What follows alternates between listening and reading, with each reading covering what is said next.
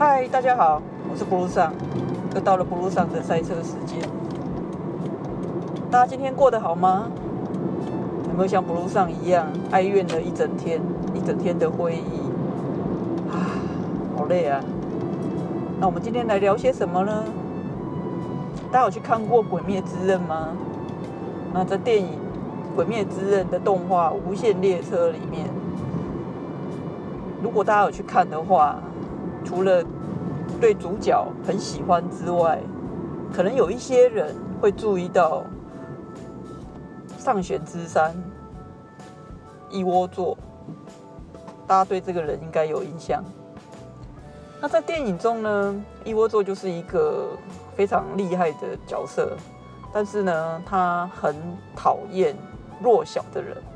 那他为什么讨厌弱小的人呢？其实是因为在他小时候。呃，应该讲说他这一生的经历，他还没有变成鬼之前，那他原来在小时候，他很早他的家人都都已经过世，只有他跟他的父亲相依为命。但是呢，他的父亲本身又重病，那大概年仅十一岁的一窝座，好，那时候他叫他叫脖子，他还活着的时候他叫脖子，那他就去。为了要帮父亲治病，然后他就去偷钱来去来买药，然后给父亲。但是偷钱有时候就会被抓到，就是可能十次里面可能有七八次就被抓到。抓到呢，他就被带到奉行处，就是我们这边的警察局，就抓去被严刑拷打一番。那但是呢，为了要治父亲的病。优作他也管不了这么多，反正他就是就是去偷这样。那一次、两次、三次，事实上他的父亲对他也是很心疼。那有一天呢，一窝座他回家的时候就发现，啊，他邻居跑来跟他讲说他父亲上吊了。啊，为什么上吊呢？就是他父亲觉得自己的病拖累了这个小孩，他希望一窝座呃不对，博智他可以。好好的重新做人，那所以呢，他就选择上吊，然后来减轻他的负荷。那知道父亲上吊之后的一窝座，其实非常非常的难受。他觉得，为什么这个世界这么的不公平？为什么就是好人就是那边做坏？呃，不是，说错了。有钱人就是那边做坏，然后呢，这个穷人就是很可怜，连活都活不下去，他就很悲愤，他觉得这世界太不公平了，他就开始变得很愤世嫉俗。那结果呢？这个时候，因为他很多次的犯行，结果他就被流放。他本来在江户这个地方，他就被流放离开江户。然后呢，就有一次在路上呢，就遇到就是有七个人找他麻烦，然后他刚好也是很不爽，然后两个。就两方面就打了一架，就把这个七个人给打倒，这样。那刚好呢，有一个就是叫庆战师傅，庆藏师傅，然后他刚好经过，然后呢，他就觉得，哎，这个小孩子的那个武术底子不错，很有天赋。但是呢，又看到这个小小子这样，因为他罪犯，就是就要磕一些刺青，这样发知道他是罪犯。他就觉得说年纪小小这样，他想要导引他回正途，所以呢，他就跟一窝座讲说：“你跟我回道馆。”这样，那一窝座当然不肯啊，不肯。结果这个就两个人就是打了一架这样，然后青藏师傅本身是有武术底子的，他武很厉害，然后就把一窝座给打倒，然后就把他带回去了道馆。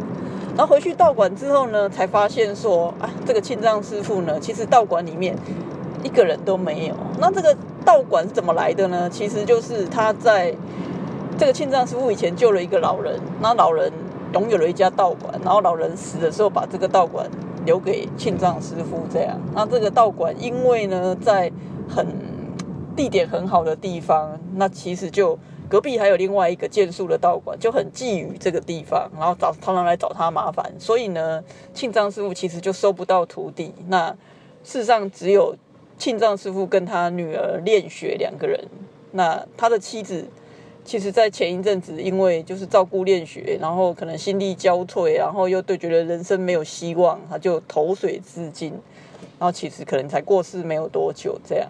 可是呢，庆藏这个师傅这个人就其实就是很乐观这样，他就是虽然如此，他还是笑嘻嘻的这样，然后就是没有愁容。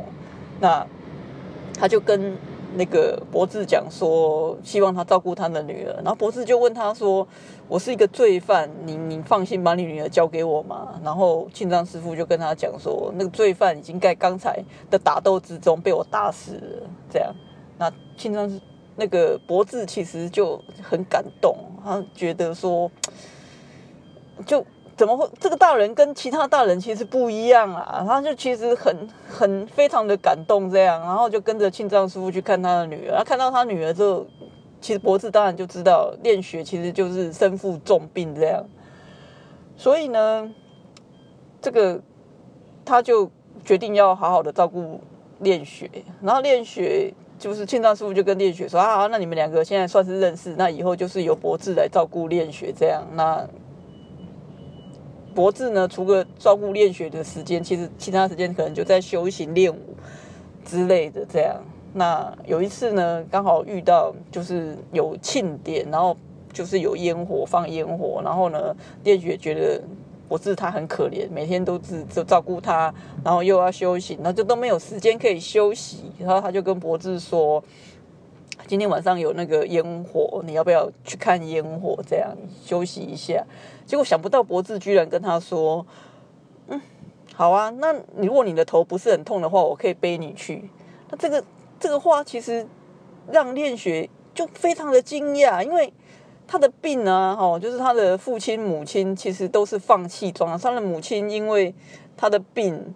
然后觉得说不忍心，所以先走一步投水自尽。然后他的父亲虽然嘴巴没有说，事实上他们觉得说应该觉得是好不起来的。想不到这个这个少年，这个年轻人居然说要带他去干烟火，他觉得很惊讶。然后现那个博智就说没关系啊，如果你觉得今天不行，那明天也可以。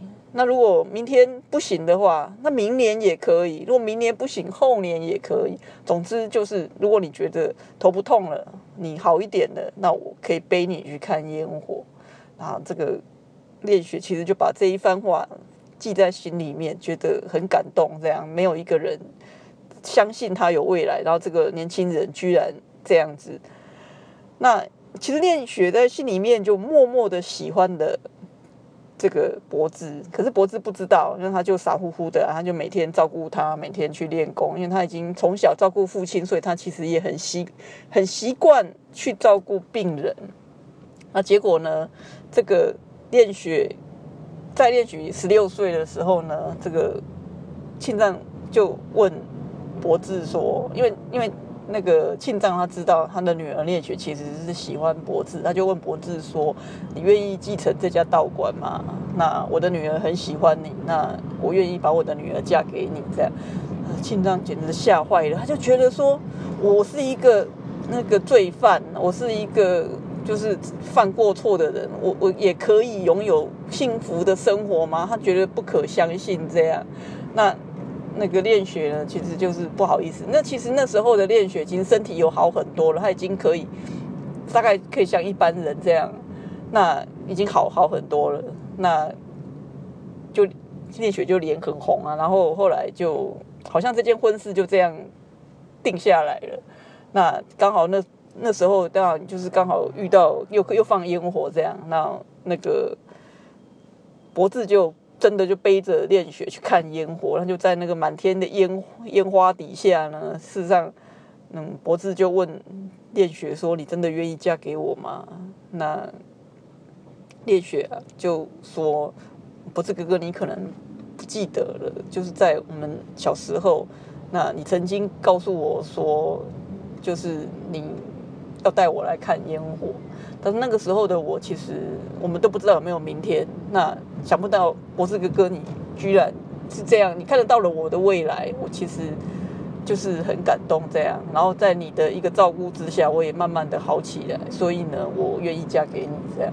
那博士就非常的感动，感到的眼泪都流下来了这样。然后因为在日本人可能就是有这样的一个风俗，就是虽然父父亲已经不在了，他就是要回家乡去扫墓，去跟父亲禀告他要结婚这件事情，所以他就出发了。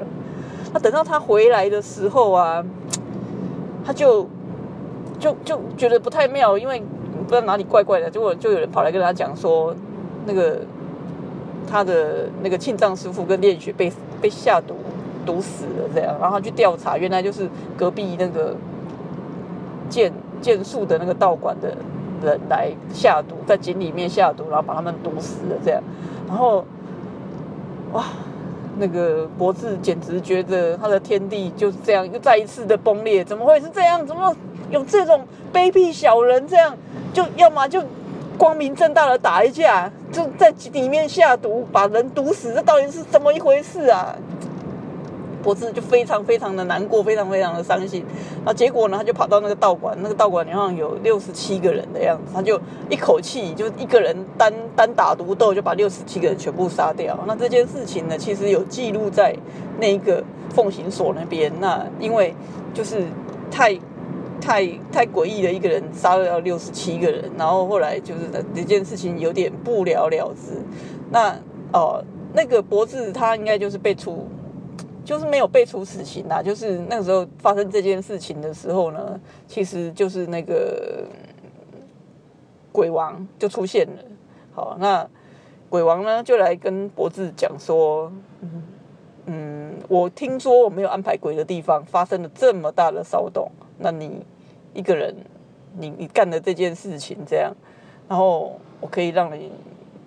得到永久的生命，那博士在那心里面，因为他在曾经在那个烟火底下，曾经跟炼血去答应说他会照顾他、保护他，用他的生命来保护他。结果发生了这么重大的事情，他其实，在他的意念里面，他就是只是觉得说他要变得更强、更强，然后要去保护、保护炼血，保护他的家人。那所以呢，那时候他已经其实。家也没了，什么都没了。其实他已经有点行尸走肉了，所以他就觉得也也无所谓了。但是他的心里面还有一个意念哦，就是他要变得更强。所以呢，这个鬼王呢就把他变成鬼，然后他就是一窝坐这样。所以事实上他的记忆力已经不存在了，他不记得这些事情，他不记得生前的事情。他但是他就是记得他要变强。他变强的原因就是他要保护猎取。那这件事情呢，其实在。